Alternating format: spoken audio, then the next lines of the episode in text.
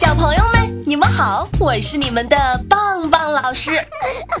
在楼兰古国有这样一个传说：曾经有一种鸟，只要它长出丰满的羽毛以后，就会一直往南飞，从不停下来休息，直到它飞到南燕山，用天火将自己的羽毛点燃。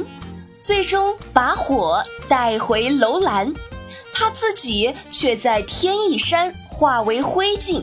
死后，他受到了神的惩罚，被关在了通天塔中，而楼兰王子也被关在塔中。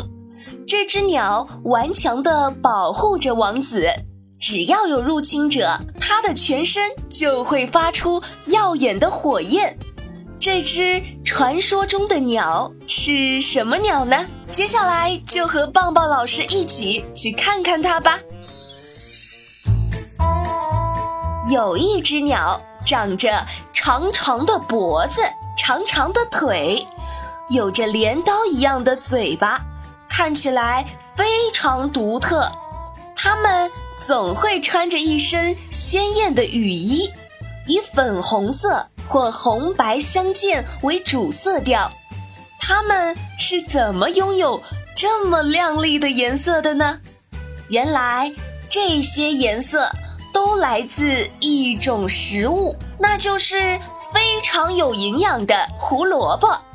这个被食物染了色的大鸟叫做火烈鸟。火烈鸟的羽毛非常神奇。我们看到的是它那一身美丽的红色羽毛，这看起来和其他飞禽身上的羽毛没什么两样。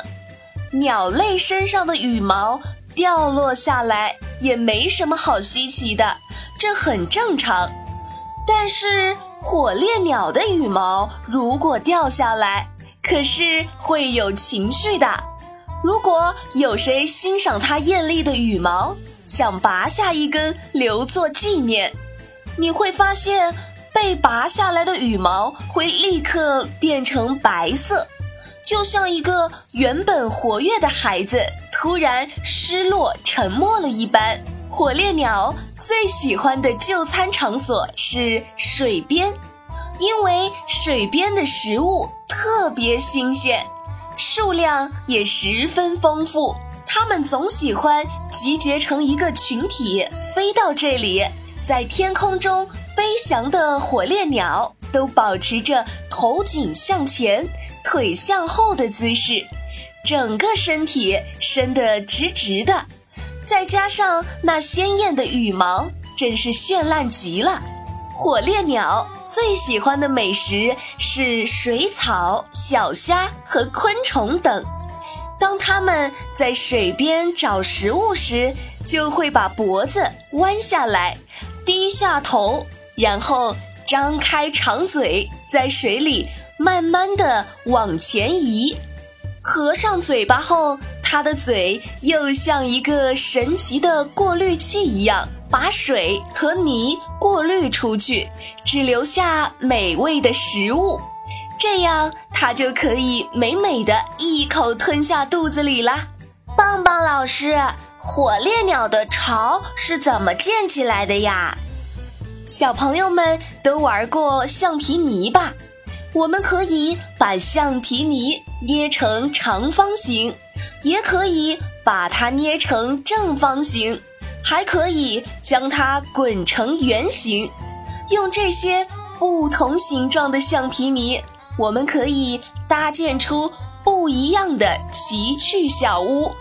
火烈鸟也玩橡皮泥，只是它们没有真正的橡皮泥，所以只好拿泥土代替了。当它们盖房子的时候，就会用自己的长嘴巴把湿湿的泥土滚成小球，然后把小球一层一层地堆起来。让它们看起来像个小土墩一样。棒棒老师，那火烈鸟的家是不是就这样建成了呢？还没有哦，还差一步。细心的火烈鸟还会在两座房子之间挖出小沟，用来通水呢。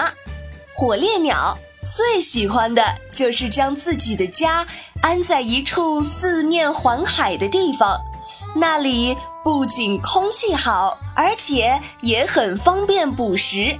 它们总会找到一个被水环绕的小岛，安营扎寨。建起一个专属于自己的小部落，他们每年都会盖新巢，巢是圆锥形的，而新巢总会盖在老巢的上面，就像盖高楼一样，一层一层的往上搭，形成一种独特的建筑风格。